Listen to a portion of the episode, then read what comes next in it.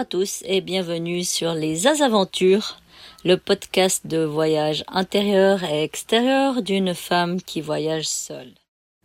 Alors voici un bon thème de podcast et d'actualité qui concerne le typhon Ray qui vient de passer sur les Philippines et des typhons en général. Je vais vous expliquer en, bref ce qu'est un typhon et comment euh, ça se passe ici euh, en Asie.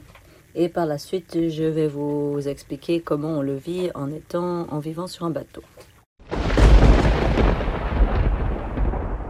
Alors pour commencer, on appelle typhon les grosses tempêtes tropicales qui arrivent sur les Philippines, Taïwan, Vietnam et Japon, qui est du Nord Pacifique. Les mêmes tempêtes s'appellent cyclones dans le Sud Pacifique, donc là c'est plutôt euh, le Vanuatu, les Salomon, Fidji, Papouasie-Nouvelle-Guinée.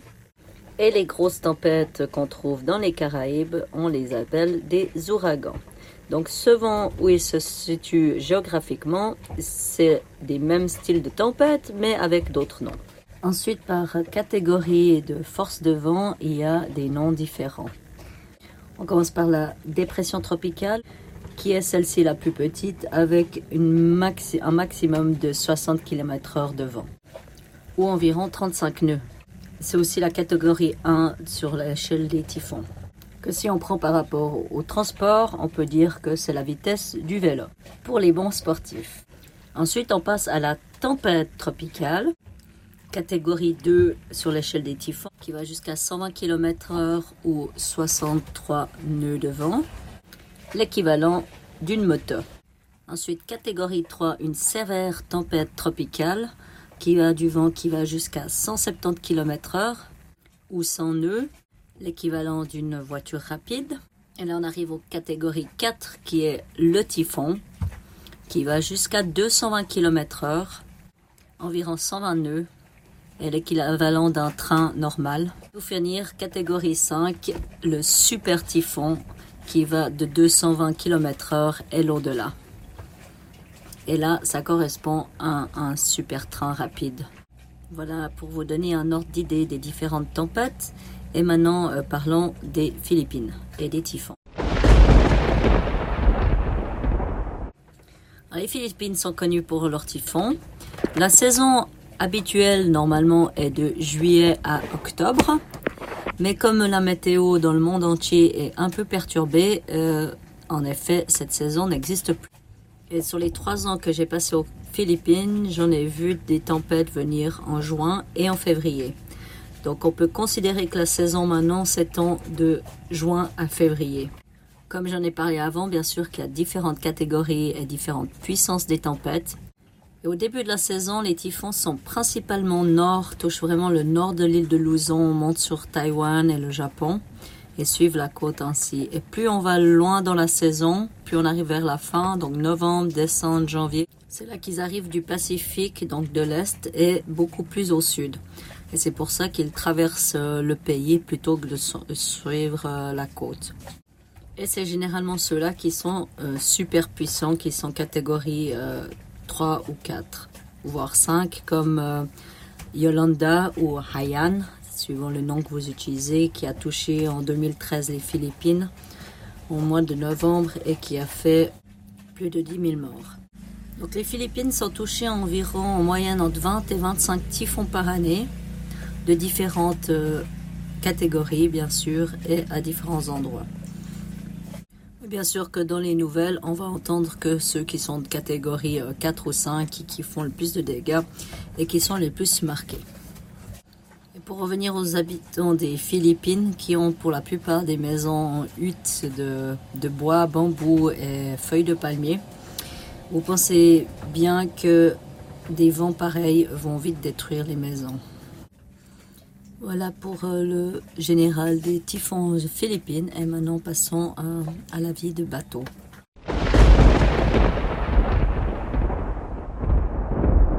Vous avez entendu ce tonnerre bah, il y arrive plein de fois qu'on l'entende, que ce soit sur terre ou sur la mer.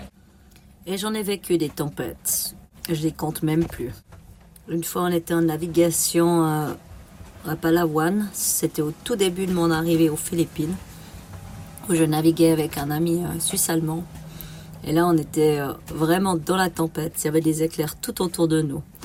Au point où on était assis chacun de son côté dans le cockpit, mon ami a le temps de dire Waouh, juste derrière toi. Et puis, bien sûr que j'ai pas pu le voir. Et au même moment, moi, j'ai pu lui dire la même chose Waouh, juste derrière toi. Avec la pluie qu'il y avait, il y avait une visibilité qu'on voyait à 50 mètres autour de nous. C'était impressionnant. Et oui, comme on dit chez nous, ça fout les boules.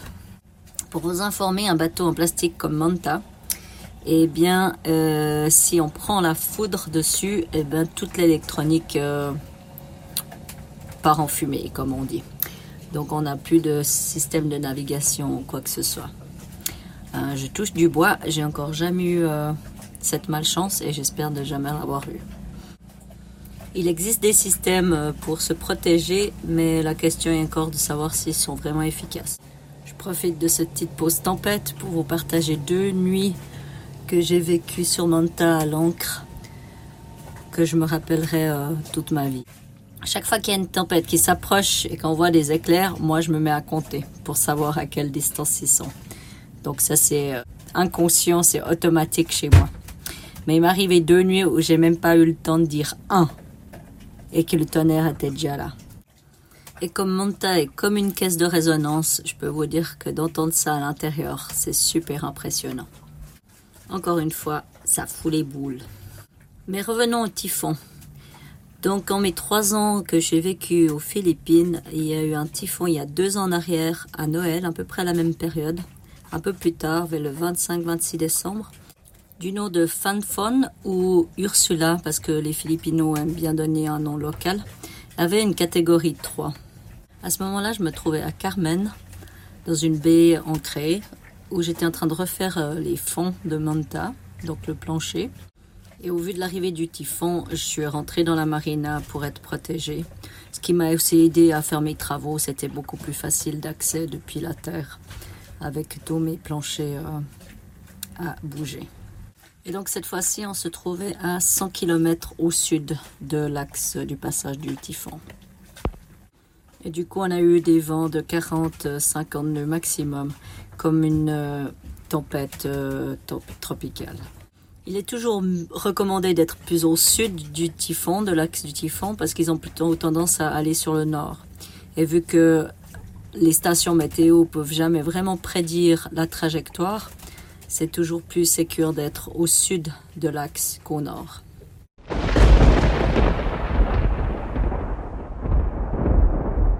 Cette année, je me trouvais à Boracay et je savais que c'était un endroit qui avait beaucoup de risques de se prendre un typhon en décembre. Parce que généralement, ceux qui passent au sud passent par là. Du reste, Fonfon, il a passé pile sur Boracay il y a deux ans. Alors quand on navigue d'une place à l'autre comme ça aux Philippines, la première chose qu'on regarde, c'est se trouver une baie sécuritaire dans l'entourage où on est.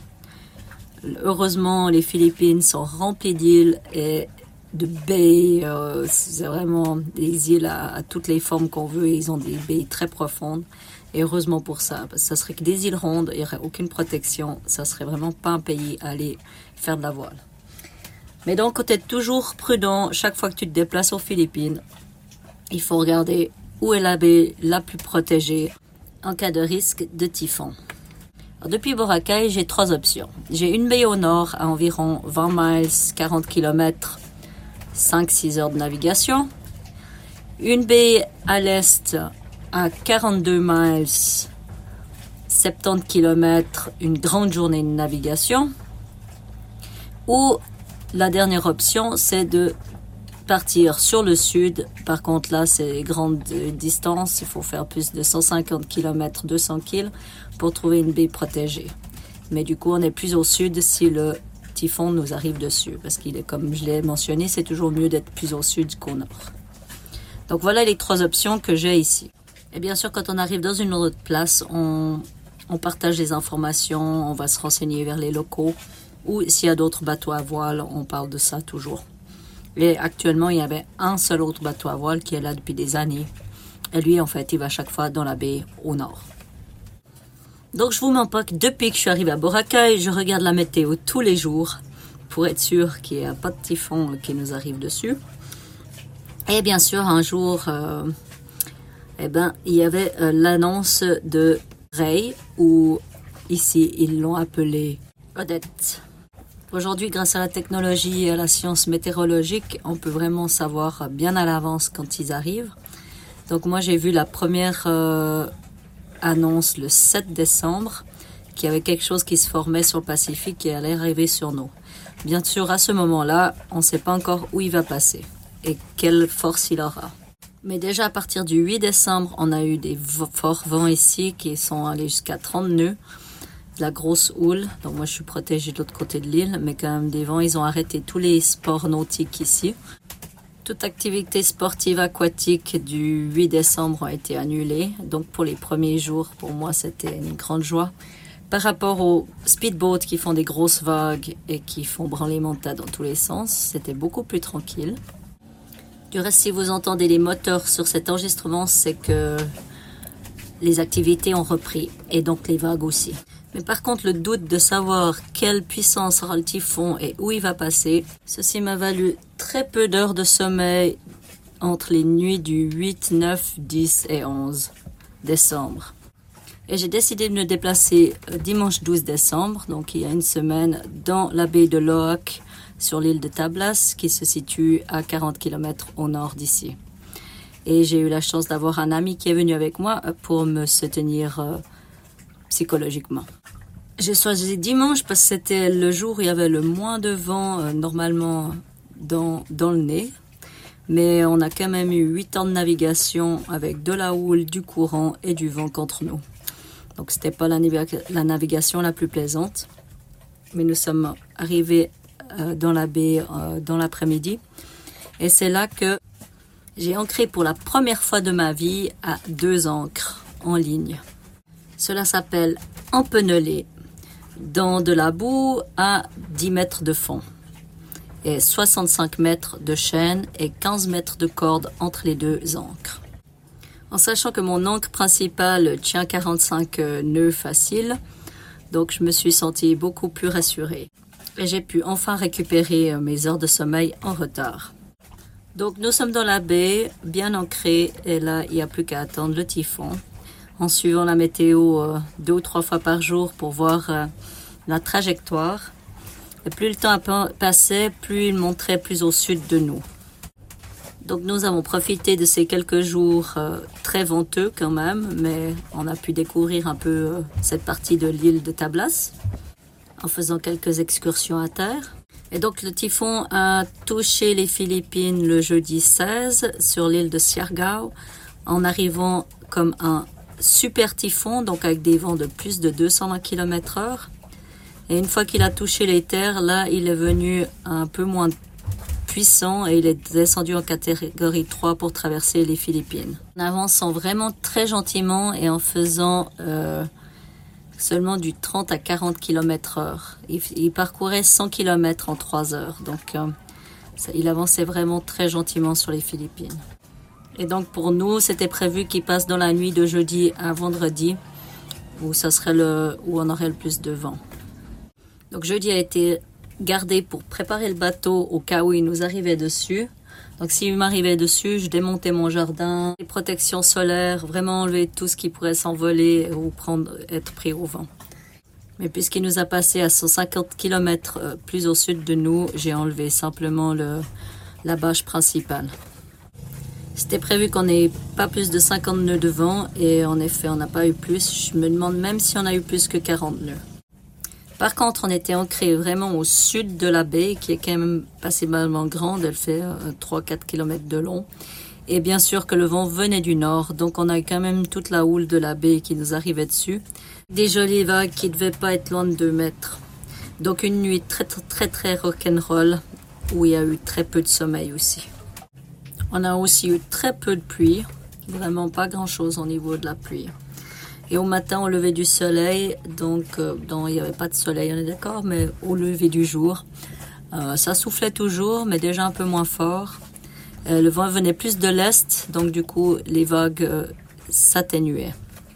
Et donc, on a passé le vendredi à se reposer et attendre que la houle extérieure descende Et on a aussi un peu fêté notre survie.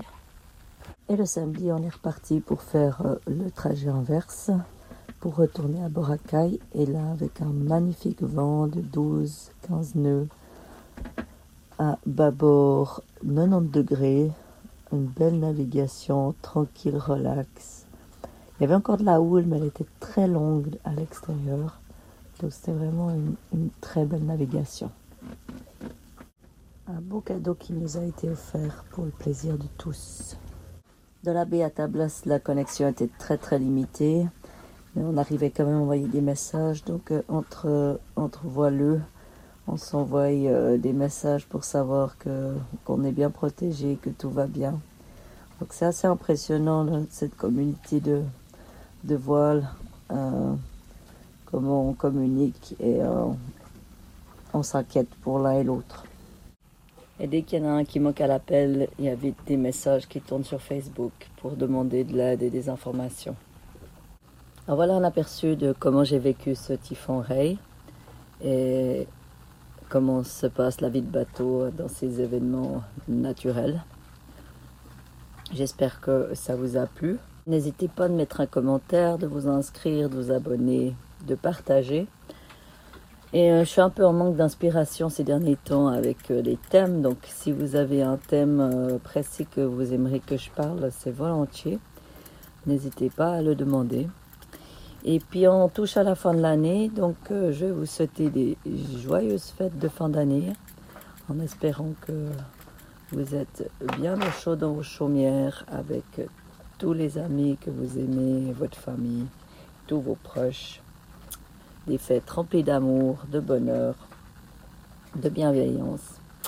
Et puis on se retrouve bientôt. Je profite encore de faire un grand merci aux quelques personnes qui se sont inquiétées pour moi. Ça me touche beaucoup. Merci de tout cœur. On va finir avec une belle phrase de Paolo Coelho. Aimer, c'est risquer le rejet. Vivre, c'est risquer de mourir. Espérer, c'est risquer le désespoir. Essayer, c'est risquer l'échec. Risquer est une nécessité. Seul celui qui ose risquer est vraiment libre. À bientôt!